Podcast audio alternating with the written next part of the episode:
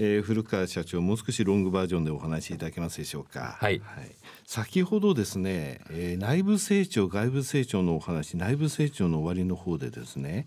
アクティブアセットマネジメントという単語をお使いになりました。これ御社の中でお使いになっているということだったんですが、具体的にどういうことなんですかね？はい。それではあの本年予定しております大規模改修の事例をご紹介したいと思います。はい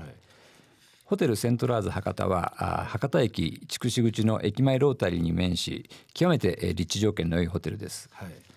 福岡のホテルマーケットは全般的に好調ですが中でもこのホテルは好業績を上げております。駅から近いってことですか？はい、素晴らしい立地でございます、はい、しかしながら本ホテルは竣工から32年が経過しておりまして、え設備やスペックがかなり古くなっております、はい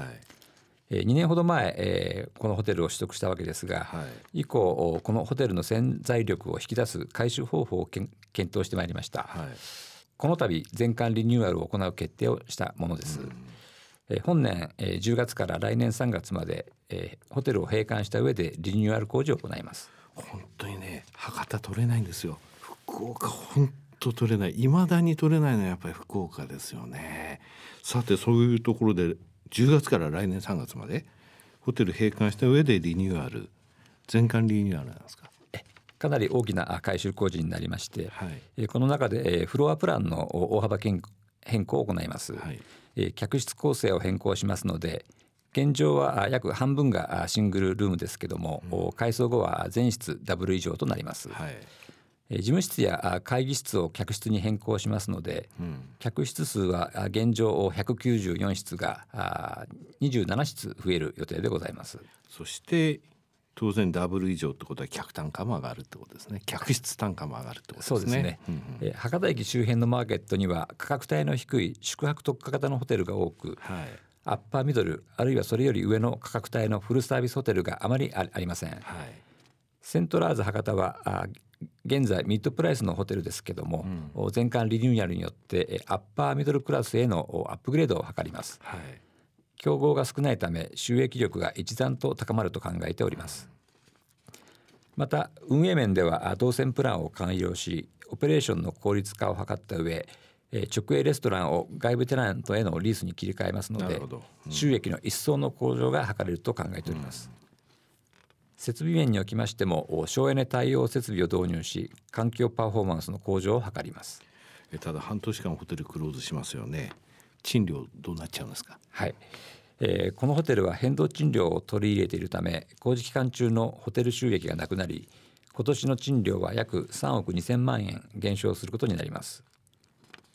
リートの収益に少なからぬ影響を与えますので、えー、負ののれんを活用し分配金への影響を排除する予定です、はい、今後も収益への影響が大きい大規模改修については負ののれんを活用する方針です。現在約120億円の負ののれんがありますので大規模改修に柔軟に対応することが可能でございます。現在120億円。非常に大きいですね。これはお宝ですね。あの客室改造これまでも実施されてきましたよね収益への影響が大きい場合は、えー、負ののれんを活用すると。そういう考えでよろしいですか？その通りでございます、はい、本年もオリエンタルホテル東京ベイやホリデーイン大阪難波で収益の向上を目指した客室改装を行う予定です。これらの改装工事は収益への影響を整理しながら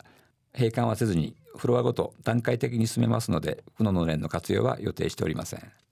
面白いですね。負ののれんは大きい時に使うとこれも段階的に管理できるんだってことなんですね。はい、これが負ののれんの活用。それから、えー、私がちょっとわからなかったアクティブアセットマネジメントのお話もいただきました、えー、市場環境といいますかインバウンド非常にですね、えー、この業界を、えー、活況づけてますのでねますます楽しみなリートと、えー、なっていきます、えー、またですね、えー、古川社長ぜひ、えー、番組の方にお越しいただいてお話しいただければと思います。本日はありがとうございました。ありがとうございました。よろしくお願いします。